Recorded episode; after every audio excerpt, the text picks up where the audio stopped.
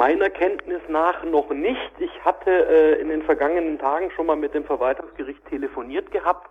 Also das Bundesamt ist über das Regierungspräsidium wohl da auch schon dran. Äh, das unterliegt allerdings natürlich einigen praktischen Problemen. Äh, also die Behörden in Bulgarien sind jedenfalls schon angeschrieben worden vom Bundesamt. War es eine rein formale Entscheidung des Verwaltungsgerichts, diese Abschiebung für rechtswidrig zu erklären?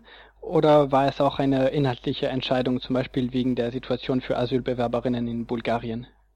Die Entscheidung liegt mir im Wortlaut noch nicht vor des Verwaltungsgerichts. Ich habe bislang nur den Tenor übermittelt bekommen, vorab per Fax. Sagen wir es mal so, in der Verwaltungsrechtsprechung äh, ist im Hinblick auf Bulgarien und diese ganzen Dublin 3 ähm, eher umstritten, ob systemische Mängel im Asylverfahren in Bulgarien angenommen werden. Insofern blicke ich auch mit großer Spannung der Entscheidung des Verwaltungsgerichts in Sigmaringen entgegen. Und wie konnte es dazu kommen, dass Herr Hasmatullah F. abgeschoben wurde, obwohl das Verwaltungsgericht noch nicht über den Eilantrag entschieden hatte, den Sie gegen die Entscheidung des Bundesamts für Migration und Flüchtlinge eingereicht hatten?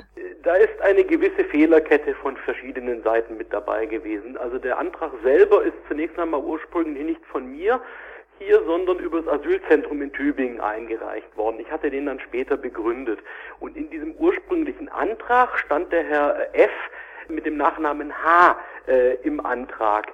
Ähm, das müsste aber eigentlich auf der anderen Seite nicht wirklich einen Ausschlag gegeben haben, weil das Aktenzeichen jedenfalls ist, äh, Herrn äh, F. Ähm, enthalten gewesen ist. Ähm, es ist eigentlich nur so zu erklären, dass beim Bundesamt, nachdem das vom Verwaltungsgericht der Antragsschriftsatz denen weitergeleitet worden ist, wohl nicht äh, vermerkt worden ist, dass jetzt eben ein laufendes Eilverfahren auch da ist und eine Abschiebung nicht erfolgen konnte. Aber wie gesagt, es ist schon auch eine größere Fehlerkette insgesamt. Ja. Ist es nach Ihrer Erfahrung als ähm, Asylrechtsanwalt ein Einzelfall oder wissen Sie von anderen Fällen, wo Menschen rechtswidrig abgeschoben wurden, äh, bevor das Verfahren abgeschlossen war?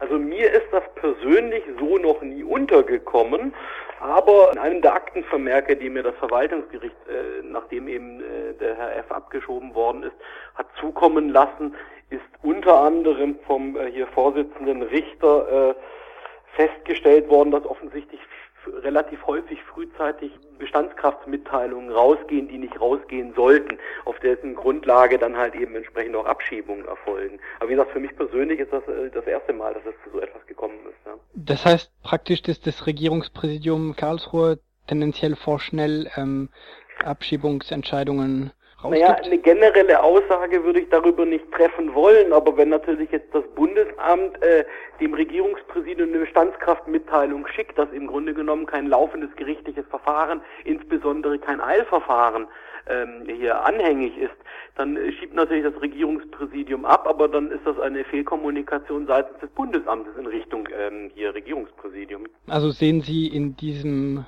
Fall eher eine Reihe von, von Fehlern eher als eine Absicht, möglichst schnell möglichst viele Menschen abzuschieben? Wissen Sie, wenn man da eine Absicht unterstellen würde, dann könnte man sich eigentlich in diesem Verfahren das Eilverfahren immer sparen, weil dann müsste die Behörde nur schnell genug handeln, ehe da irgendwie eine Eilentscheidung getroffen worden ist vom Verwaltungsgericht und dann könnte man sich also diese Eilanträge eben entsprechend auch wirklich sparen, weil dann könnten da vollendete Tatsachen geschaffen werden äh, seitens der Behörde, bevor da halt eben äh, wirklich drüber entschieden worden ist. Ich kann mir nicht vorstellen, dass das eine Absicht ist, so wie man natürlich das im Asylbereich hat beobachten können, was die Antragszahlen, was die Antragsbearbeitung beim Bundesamt im Allgemeinen betrifft, hat man eher den Eindruck, dass das ein Stück weit mit einer Überforderung, möglicherweise personellen äh, hier Fehlkapazitäten etc. einhergeht. Haben Sie eine Schätzung darüber, was diese vorschnelle Abschiebung und anschließend das Zurückholen Ihres Mandanten dem Bund und dem Land kosten wird?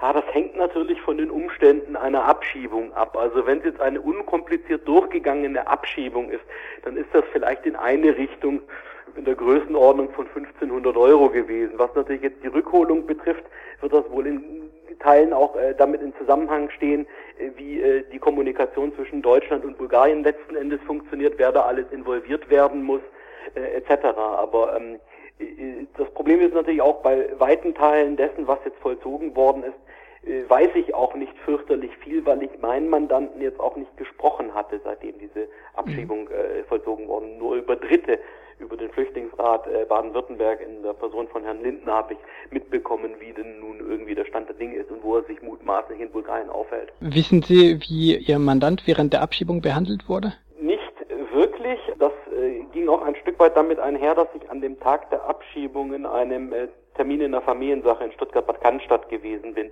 und insofern auch nur sehr eingeschränkt in meinen Kommunikationsmöglichkeiten übers Mobiltelefon äh, über Dritte dann halt eben von der äh, Abschiebung etwas mitbekommen konnte. Der Presse war jedenfalls zu entnehmen, dass halt irgendwie in der Küche die Messer weggeräumt worden sind und dass da halt eben schon Zwang ausgeübt worden ist. Aber ich will jetzt mal hoffen und gehe jetzt auch mal davon aus, dass es da nicht zu irgendwelchen Übergriffen oder dergleichen gekommen ist. Was berichtet Herr Hasmatulaev inzwischen über seine Lebensbedingungen seit seiner Abschiebung und wie ihn die bulgarischen Behörden behandeln? Ha, da ist mir jetzt, was die Aktualität betrifft, nichts bekannt. Äh, allerdings, äh, warum wir diese Dublin-3-Entscheidung, dass sein Asylverfahren in Bulgarien durchgeführt werden soll, in die Wege geleitet haben, war unter anderem, weil die Bedingungen in Bulgarien schlicht und ergreifend völlig menschenunwürdig waren, dass es da wirklich zu gewaltsamen Übergriffen, also Schlägen und dergleichen auch schon kam.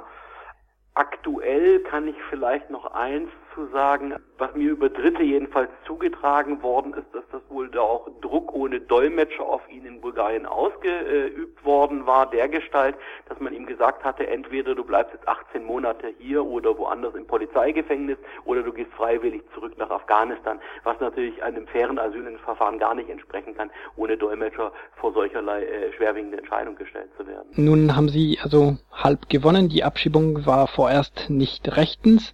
Wie schätzen Sie jetzt die Chancen ein, dass Hasmatulaev auch künftig in Deutschland bleiben darf? Das ist wiederum ein Stück weit ganz äh, schwierig zu beantworten. Also ich bin natürlich jetzt erstmal mit großer Spannung, äh, blicke ich dem 85er Beschluss des Verwaltungsgerichts entgegen, also was für Gründe da gesehen worden ist. In der Hauptsache muss das natürlich noch begründet werden, warum tatsächlich aufgrund systemischer Mängel im Asylverfahren in Bulgarien das Asylverfahren hier durchzuführen ist.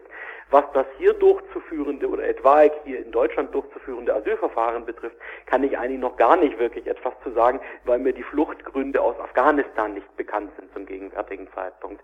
Weil es jetzt halt wirklich nur um die Frage geht, ist das Asylverfahren hier oder eben in Bulgarien durchzuführen. Ich hoffe jedenfalls, dass mein Mandant wirklich so schnell wie möglich aus Bulgarien zurückkehren kann und ansonsten gilt es natürlich Daumen zu drücken. Also wie gesagt, wenn Ihre Hörer sich einmal mit der Lage in Bulgarien, äh, was Asylverfahren äh, betrifft, äh, auseinandersetzen, dann kann man eigentlich aus meiner Sicht nur zu dem Schluss kommen, dass es schlicht und ergreifend nicht äh, so ist, wie man eigentlich Asylverfahren durchführen sollte. Ja.